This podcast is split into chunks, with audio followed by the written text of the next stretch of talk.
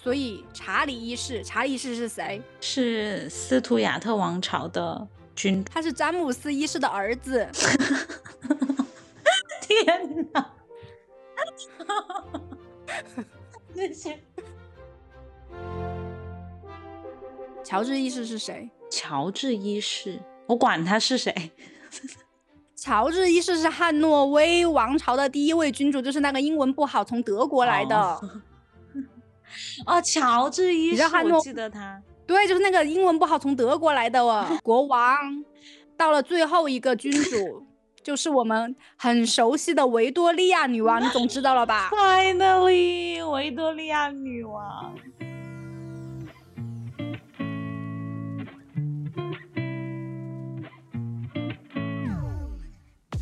Hello，大家好，欢迎来到我们新一期的一起 B B Call，我是 Blake，我是 Bonnie。哎，我们上传节目的时候是不是已经春节了？应该是在除夕之前会传。好吧，新年了，祝大家新年快乐，虎虎生威。对，可以跟家人一起过的朋友。那就可以跟家人有一个非常好的相聚的时光。但是像我们这种不可以回到自己的家乡，只能在外面跟朋友一起过的话，那也希望大家都可以多吃一点好吃的。我觉得真的时间过得好快哦，都已经二零二二年了。就我那天在找东西的时候，就还突然看到一张地铁卡，就是现在英女王六十周年钻石庆典的纪念版。就我还在想要不要退了，还可以拿五磅回来，也不知道放在家里面干什么。可以拿五磅回来，对，还有一个 deposit，它没有过期吗？因为我记得它钻石庆典已经是一二年的时候了吧？对啊，已经十年过去了，就是他登基以来的六十周年庆典，嗯，就叫钻石庆典。对，今年就是他的七十周年。我觉得真的回想起来，我好像买这张地铁卡的时候，就像在昨天一样。没想到就已经十年过去了，而且马上二月六号就是女王登基的七十周年，叫做白钻禧年，英文叫 Platinum Jubilee。就为了庆祝这史无前例的周年纪念日，就全英国会在这个期间举办各种各样的活动，最终在六月二号到六月五号这四天会达到一个高潮，是女王会在她的官方生日的时候举办阅兵仪式。就是由女王亲自阅兵的，到时候还会开放给普通的民众，然后售价是三十英镑，不过是以乐透的形式，就是你抽中了再给钱。我还是 登记了一下，抽一抽，万一抽中了呢？你不是登记了一下吧？你登记了 N 下。对，我把我能用的邮箱全部都用了，连工作邮箱也试了一下。希望你抽中。嗯，其实这个有三场。嗯，第一场是那个伦敦市长检阅的，当然那个还有票，但是是站票，我觉得站太久了，而且伦敦市长好像也没什么看的。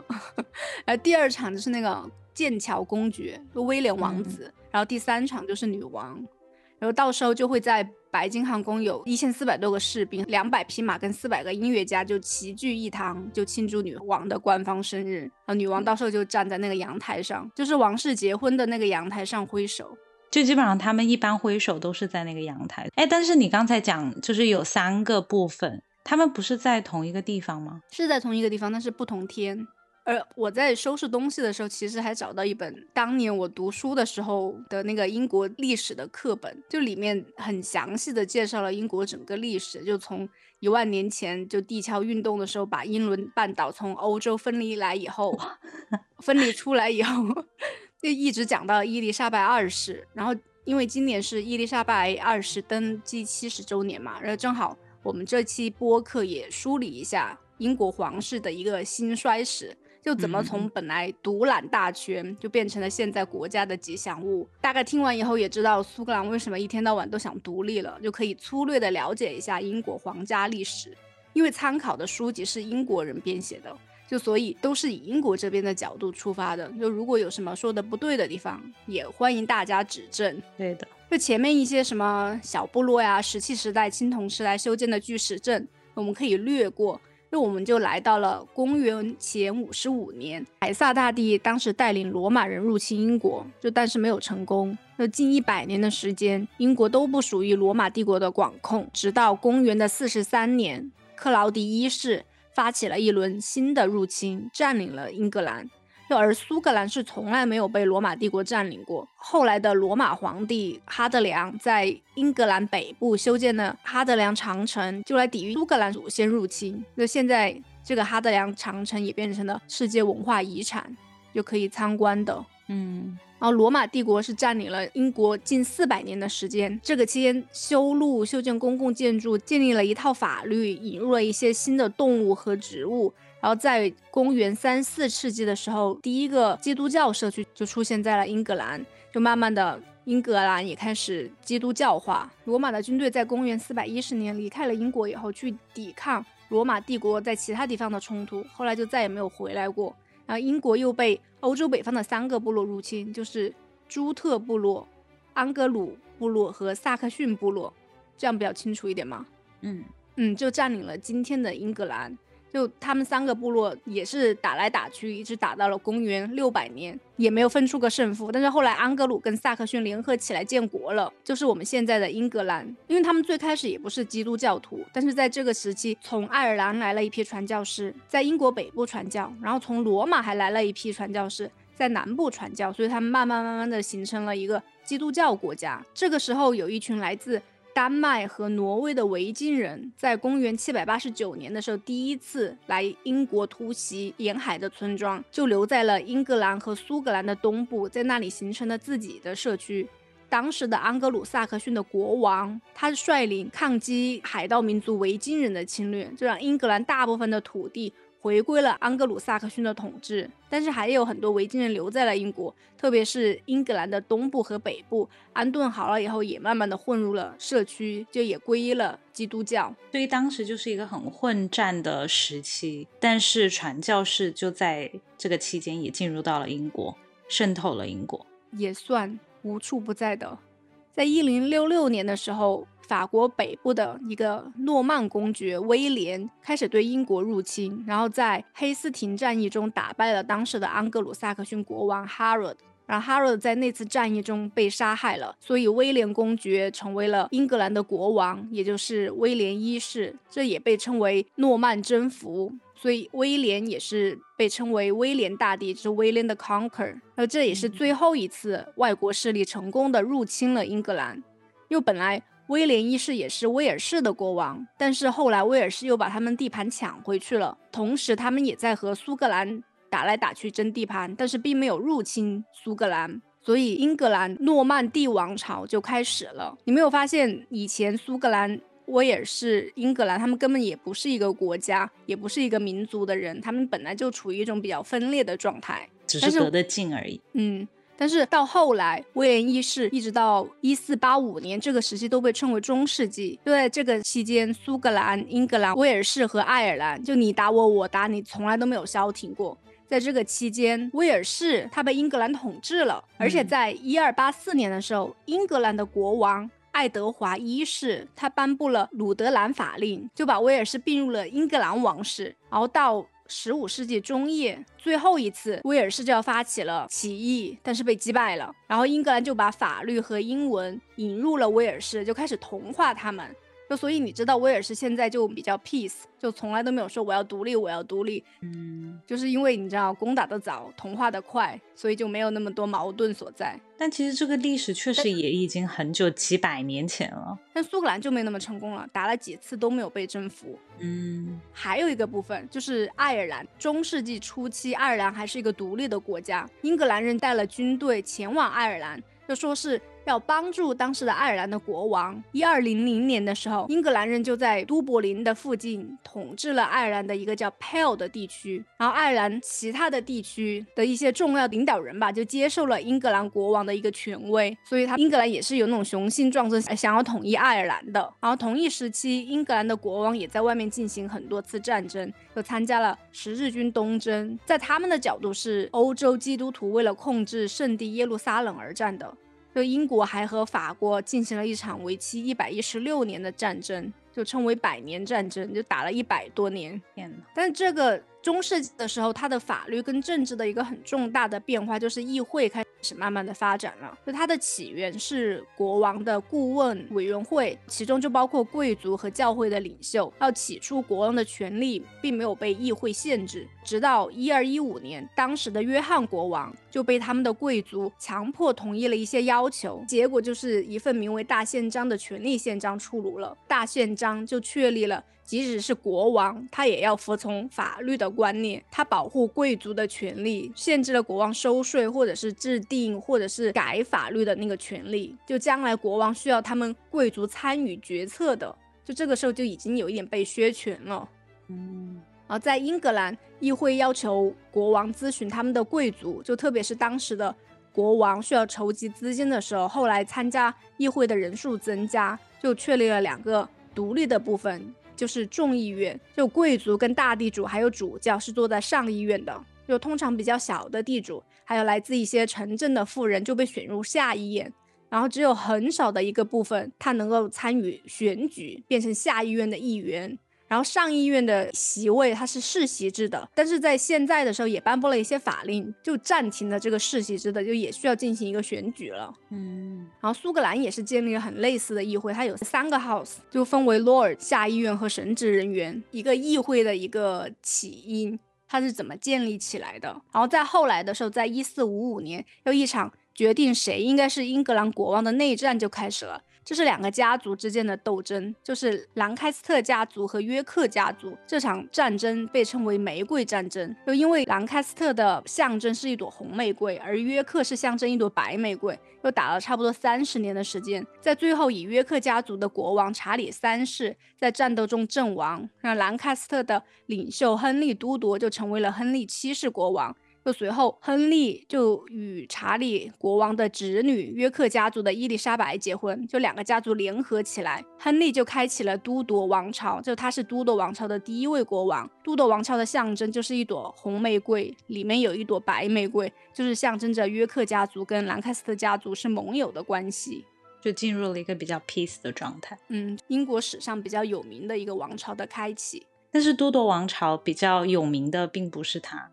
对，他是这个王朝的，而是他的他的儿子，对，亨利八世，因为他继位了，成为了国王。他最出名的事情就是脱离了罗马教会，还结了六次婚。对的，因为他的第一位妻子就是凯瑟琳阿拉贡，因为凯瑟琳她是一位西班牙公主，她跟亨利八世有很多孩子，但是只有一个玛丽幸存了下来。这个玛丽就是后来的玛丽一世，就是俗称血腥玛丽的那位。女王这位 Catherine，她其实原本老公就是她的上一任丈夫，是亨利八世的哥哥，叫 Arthur。本来亨利八世他是不会继承王位的，所以他们培养他的时候也没有把他按照君王这样在培养，只是后来亚瑟早死了之后。迫于无奈，没有其他人可以继承了，就让他来继承。但是为了他们这种盟友关系，还是让他娶了 Catherine。对，所以他们的婚姻是罗马教皇特批的。对，你知道他要离婚的话，也需要罗马教皇的特批。是的，因为当时其实教皇的权力很大，像这种君王离婚都得经过他们教皇的首肯才可以。而且他还是个非常重男轻女，他就非常的想要一个儿子。对，所以他就决定跟他离婚，他要另外一个妻子给他生一个儿子做他的继承人。但是也有说法说他是因为喜欢上了别人，就他的后来的第二任老婆。对，这个就是 另一个波林家的女孩发生的故事。但是我是以呃英国这边比较官方的书，他是这样说的。嗯，OK，其他的是影视化的作品可能有一点。就可能比较渲染的一些，但我觉得可能是真的，因为他就是一个很花心的人，嗯，但是他的重点都还是没有变的。就为了与第一任妻子离婚，亨利他就需要得到教皇的批准，但是当时教皇就拒绝了。亨利当时为了跟他第二任妻子叫安妮·波林结婚，他就算是借着怒发冲冠为红颜吧，借着这一点。就也是考虑自己的一个权利，建立了英格兰的教会。那但是这个在这个新教会中，国王有权任命主教，而不是教皇，他有什么无上的权利？还是国王的权利凌驾于教皇的？嗯，我觉得这里差一点基督教的一点基础知识。基督教因为罗马的君士坦丁堡大帝他认可是合法的宗教嘛，后来就正式成为了罗马国的国教。那后来因为罗马帝国分成了东罗马跟西罗马，但是西罗马这边他们的基督教更正统，因为他是耶稣的大弟子 Peter 建立的。就东边那边，反正肯定就不服，真吵来吵去，就两边基督教就分家了。就罗马这边就叫 Roman Catholic Church，就后来他传教士传到中国的时候，就翻译为我们现在认知的天主教。然后东边那边后来就成为了东正教，就强调的是一个正统，他就觉得我们是最正统的基督教。就后来西边这边的天主教，因为教皇的权力扩大，就产生了一些腐败现象，就所以一场宗教革命就在整个欧洲发生了，就是一场。反对教皇的权威和罗马天主教的思想和做法的一个运动，然后新教徒就建立了自己的教会，就他们用自己的语言而不是拉丁语来阅读圣经，就他们就相信自己一个人与上帝的关系比服从教会的权利更重要，所以新教思想在十六世纪的时候就逐渐在英格兰、威尔士、苏格兰就获得了一定的力量，所以亨利八世找到由头就直接改了国教，就改成了新教，叫 Protestant。哎，你知道很搞笑的，我学的时候，因为我读的英文嘛，它不是叫 Protest 吗？我一直以为它叫异教。我说英国是个异教国家，就是中文翻译它就是异教。对对对，然后我就越想越不对，越想越不对。后来我仔细查了一下，其实应该还是比较正统，应该叫新教。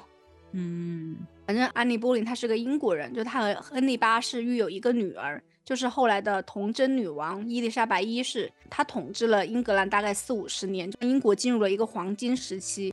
反正安妮和亨利八世就经历了热恋、平淡，后来因为安妮的流产，他们就决裂。最后，安妮以私通罪在伦敦塔被处决了。这段故事其实还是可以去看另一个波林家的女孩。就结尾是安妮的妹妹玛丽，她也是亨利八世的情妇，最后带着安妮的女儿走了。嗯，然后亨利八世在安妮被处决了以后，安妮生前的那个侍女。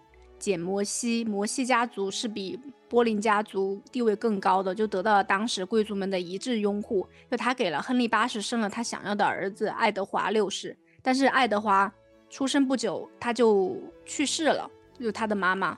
嗯，就后来他又娶了一位德国的公主，就亨利八世是出于政治原因跟他结婚的，但是不久后又离婚了。就后来他又娶了。凯瑟琳，另外一个凯瑟琳，她是安妮·柏林的表妹，最后也被以通奸罪处决了。所以她就是一个杀人狂魔，要么离婚，要么砍头。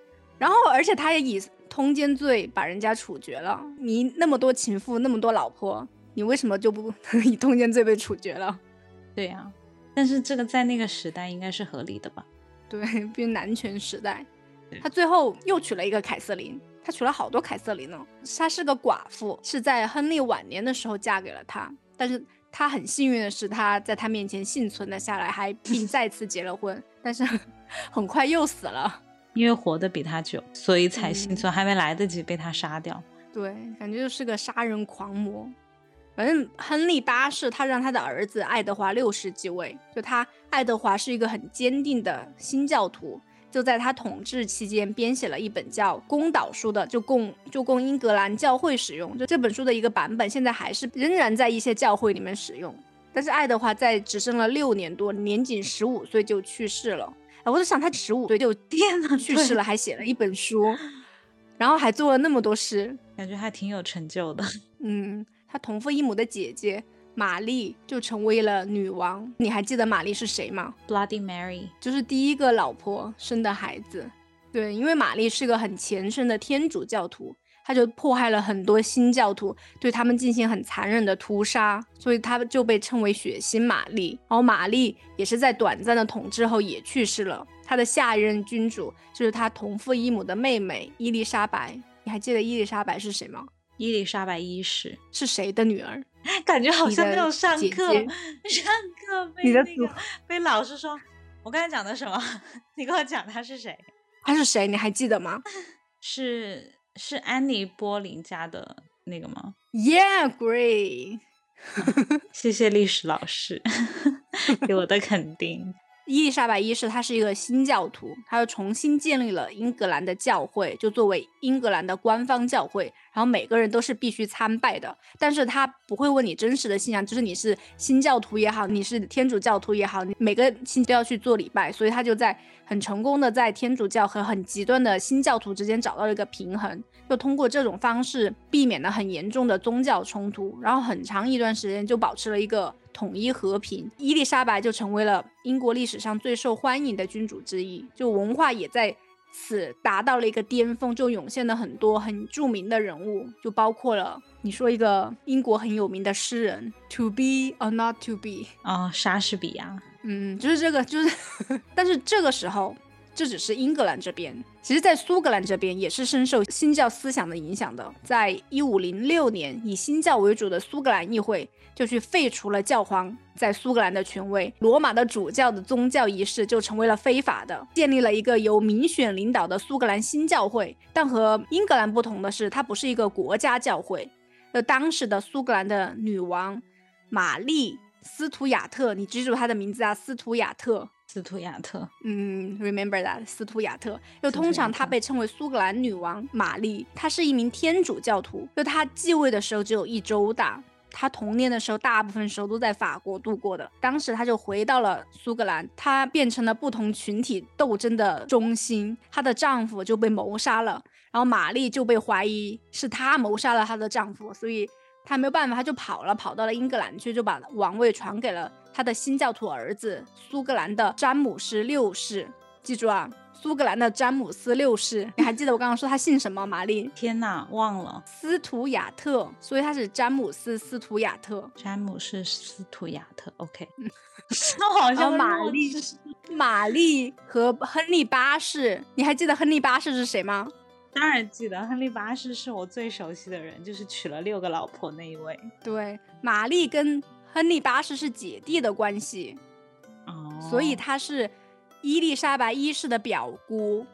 OK，他希望伊丽莎白能够帮助他，但是伊丽莎白怀疑玛丽，她想继承哀家的皇位，他就把他囚禁了二十年。最后他被指控谋反，反对伊丽莎白一世，最后他就被处决了。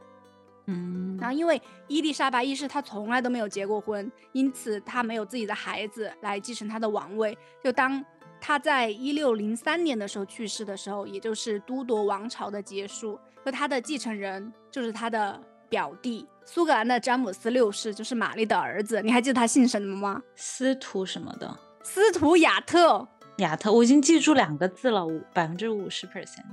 他就成为了英格兰、威尔士和爱尔兰的国王詹姆斯一世。但是苏格兰他仍然是个独立的国家。嗯，你还记得他刚刚姓什么吗？司徒，我为什么让你记住？因为斯图亚特王朝它就开启了，哦他是詹姆斯六世，詹姆斯六世和一世都是他，所以他就是斯图亚特的第一个国王。哦，OK，这个确实需要记住，斯图亚特。嗯，我已经记住。伊丽莎白她，因为她非常擅长管理议会嘛，就在她统治期间，她成功的平衡了上议院和下议院的观点。詹姆斯一世和他的儿子查理一世，他在政治上很不熟练，所以两个人都相信国王的神权，国王是上帝直接命名的。就他认为国王应该能够在不征求议会的情况下，就就可以批准采取行动。所以查理一世，查理一世是谁？是斯图亚特王朝的君，他是詹姆斯一世的儿子。天哪！这些记住了吗？他是詹姆斯一世的儿子，他是查理一世。就他们都觉得我才是老大，你们这些议会没用，你们都应该听我的。他们所以根本不管议会。所以查理一世在继承英格兰、威尔士、爱尔兰和苏格兰的王位的时候，他就试图把这一原则进行一个统治。就当他没有办法让议会同意他的宗教外交政策的时候，试图在没有。议会的情况下进行统治，然后查理一世他希望英格兰的教会被很多人崇拜，他就推出了修订的一些祈祷书，而且他还试图把这本书强加给苏格兰的长老会，就这导致了很严重的动荡，然后苏格兰就开始起义，就是你谁呀，我才不听你的，然后因为他又没有议会的帮助，查理一世就没有办法有自己的一个军队，筹集所需要的资金，所以他在一四零六年的时候，他就不得不召回议会，要求提供资金，因为议会里面很多是清教徒，清教徒就是英国，他要进一步清除英国国教里面残存的那些罗马教会的仪式的改革派。就如果说英国国教是罗马天主教的改革派的话，就是新教是罗马天主教的改革派的话，那清教。就是英国国教的改革派，就是改革派中的改革派。然后这一批人后来又去了美国，所以美国的那些基督教现在基本上都是清教。哦，Yeah，懂了吗？Yeah，懂了，明白了。嗯，就那些清教徒根本就不同意国王的那些观点，查理一世的观点，他不喜欢他对英国的国教进行改革，就所以苏格兰的军队入侵英格兰以后，他也不给他钱，就管你怎么办。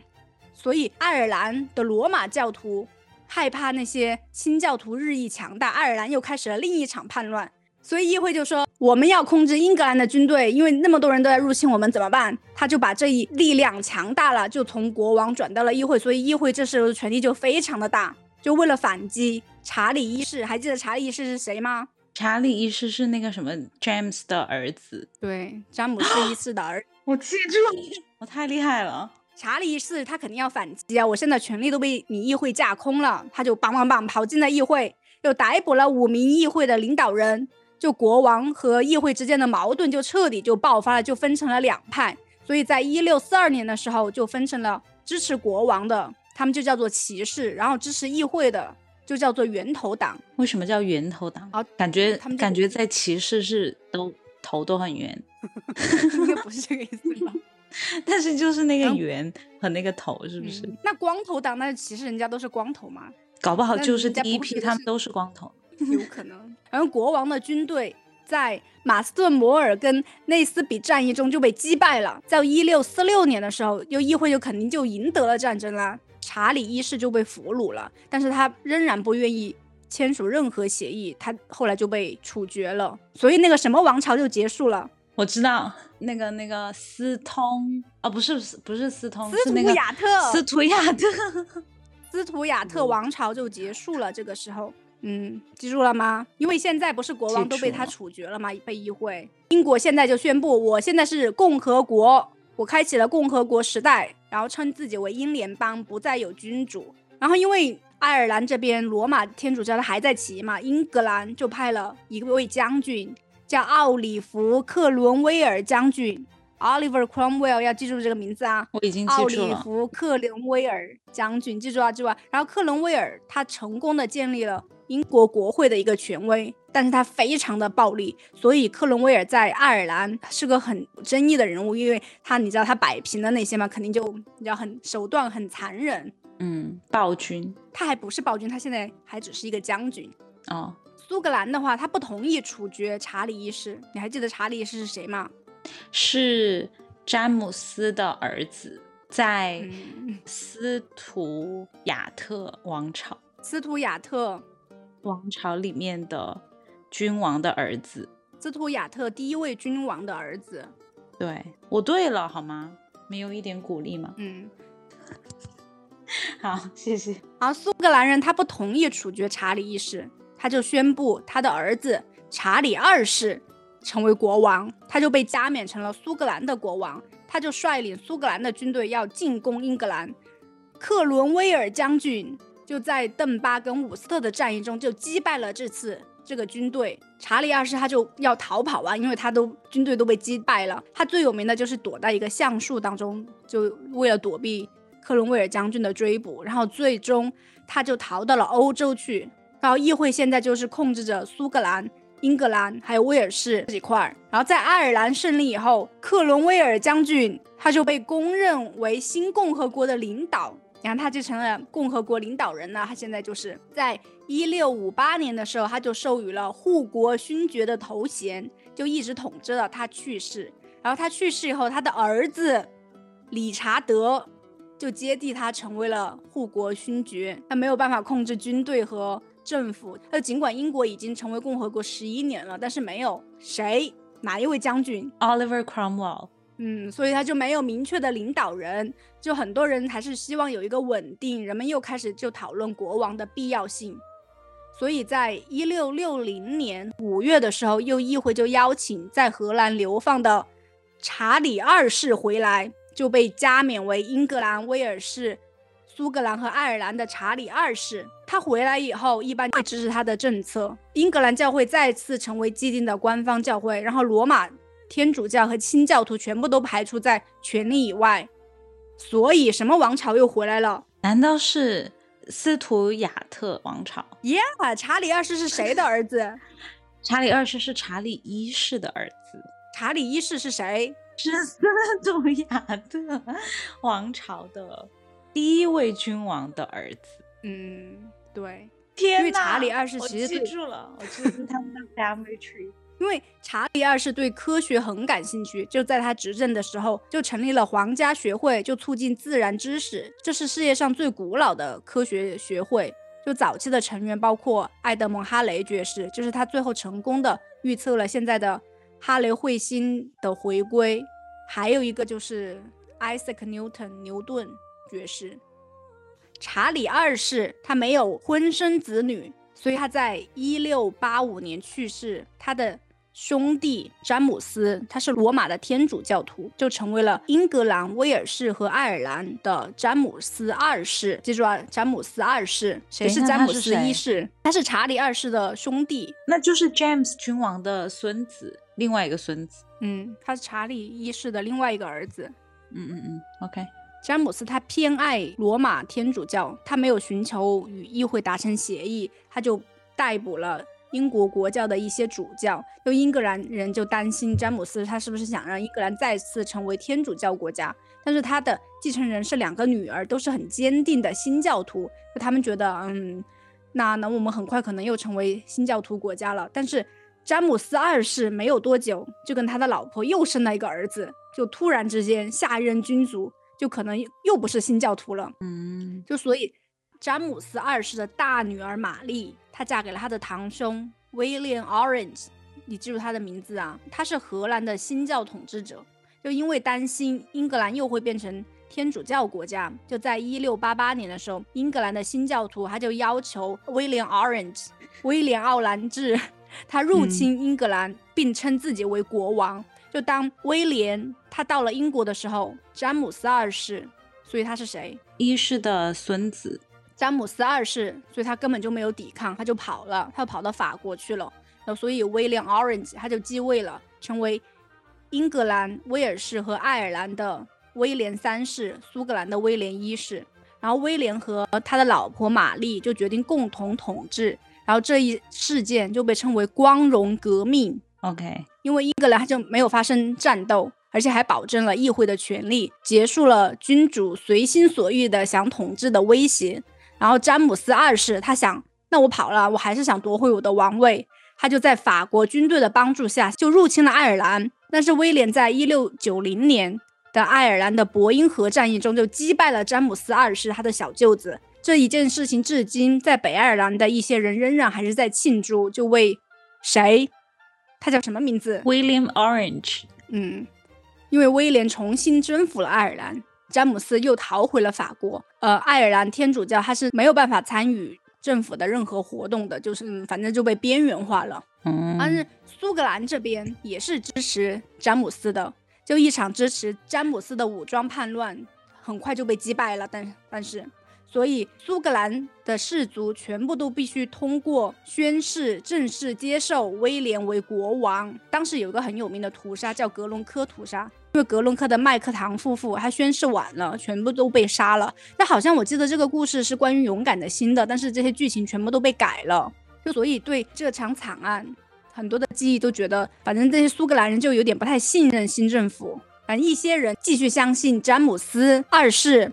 是他们的合法国王，尤其是在苏格兰，有一些人就跟他一起流亡到了法国，其他就是秘密的支持者。然后詹姆斯的支持者就被称为雅各布派，记住了吗？雅各布派，雅各布派是什么？他的信奉者啊，James 二世，因为他们觉得他才是他们的君王。嗯，对，good，太感人了。在威廉和玛丽的加冕典礼上，他们宣读了权力宣言，他就证实了。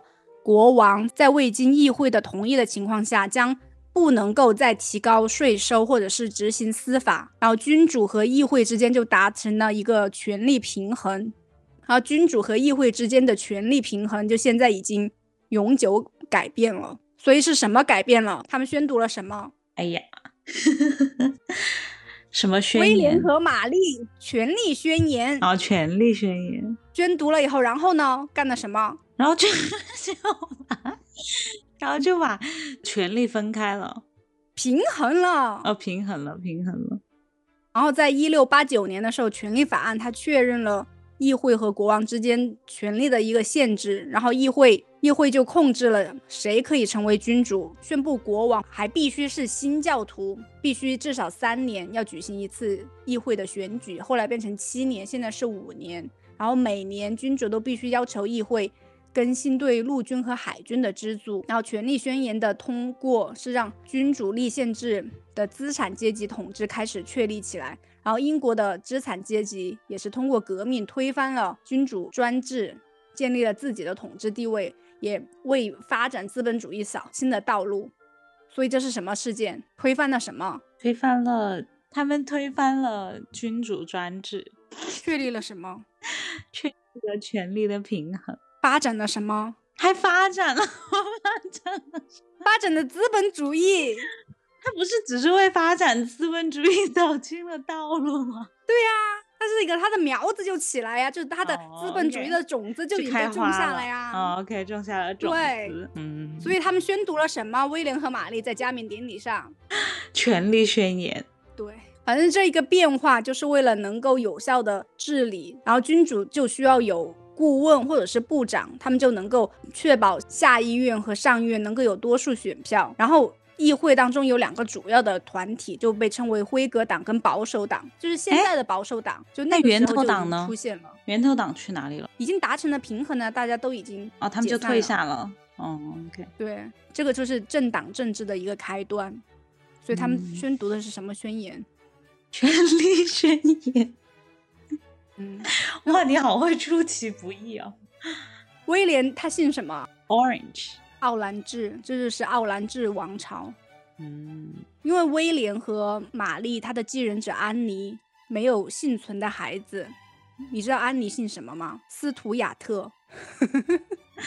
OK，所以斯图亚特这个时候，他还是斯图亚特王朝安妮女王，但是他他没有幸存的孩子。这个时候，英格兰、威尔士、爱尔兰以及苏格兰的继承就带来很多不确定性。就这个时候，一七零七年就通过了被称为苏格兰联合条约的联合法案，就创建了大不列颠王国。所以苏格兰它不再是一个独立的国家，但是它确保了自己的法律和教育体系以及它的长老会。安妮女王她一一七一四年就去世了，议会就选了一个德国人，叫乔治一世。乔治一世，记住了。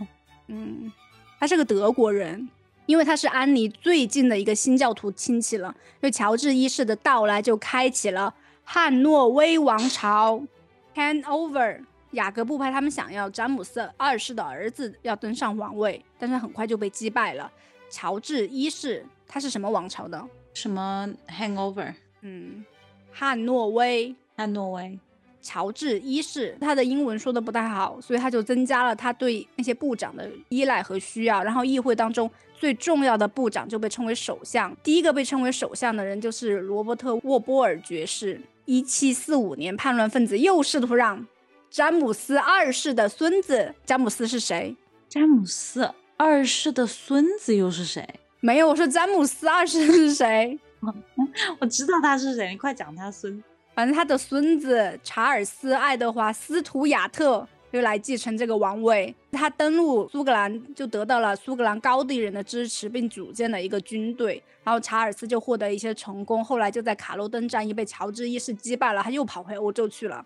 嗯，就是那些就是原本的君王老想回来继承王位，但是老被赶走，就老失败。对，就我换了几代支持者，嗯但是最后还是失败，最后就跑走。你说他们当时为什么会被跑走？因为他们不支持议会，他们达不到一个平衡，他们就跑了。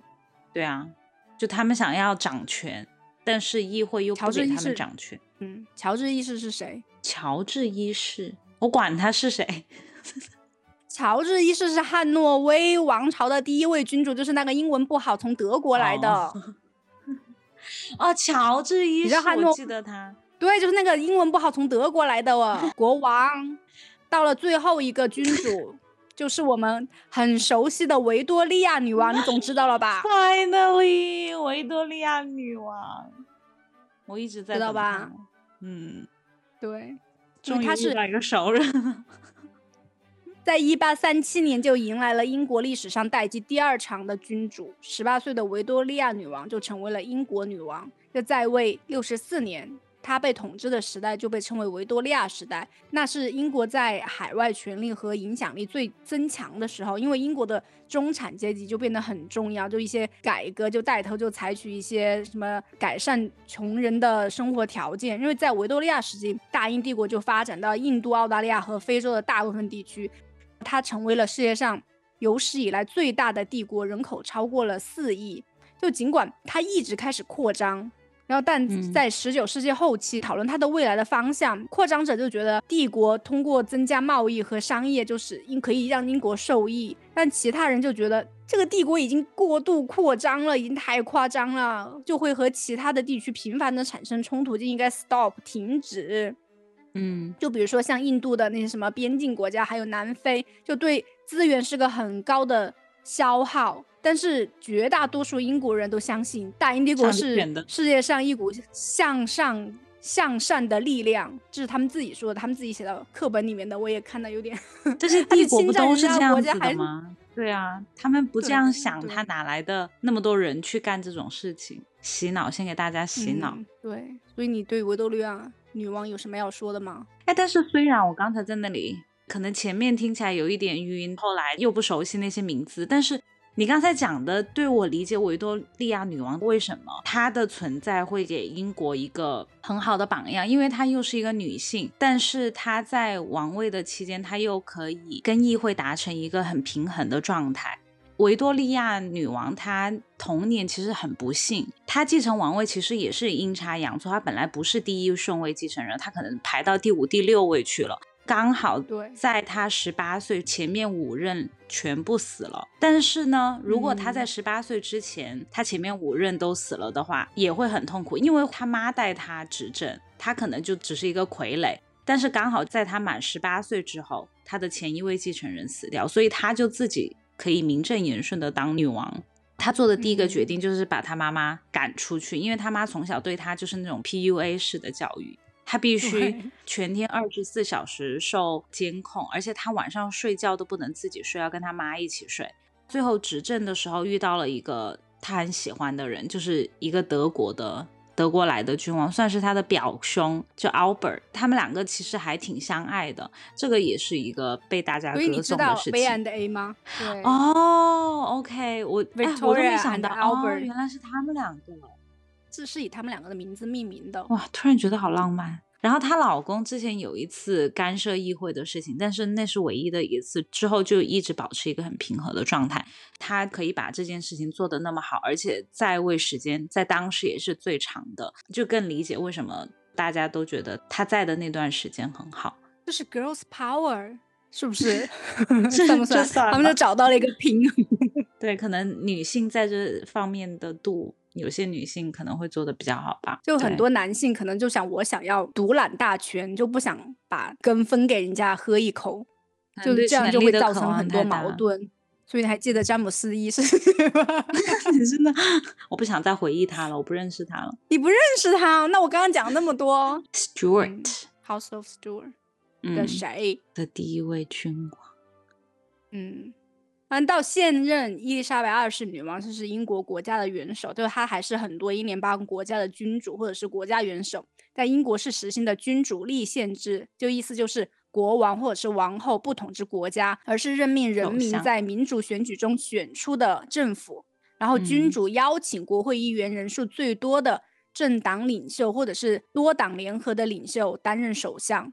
然后君主与首相会定期碰面，那可以提出。建议、警告或者是鼓励，但是政府的决策的决定是由首相和内阁决定的，就是你你说你你说你的，我听一下就行了，然后听完了我就嗯走了。但是最终怎么就还是由首相决定的，就基本上我们现在的时候，王室的权力就完全被架空了。对，然后因为在一九五二年，伊丽莎白二世她的父亲去世了，女王就一直在位。在二零一零年的时候，她就庆祝了自己的钻石喜年，她嫁给了爱丁堡公爵菲利普亲王。她的长子查尔斯是王位的继承人，他就当了几十年的 王储，就还没有继位。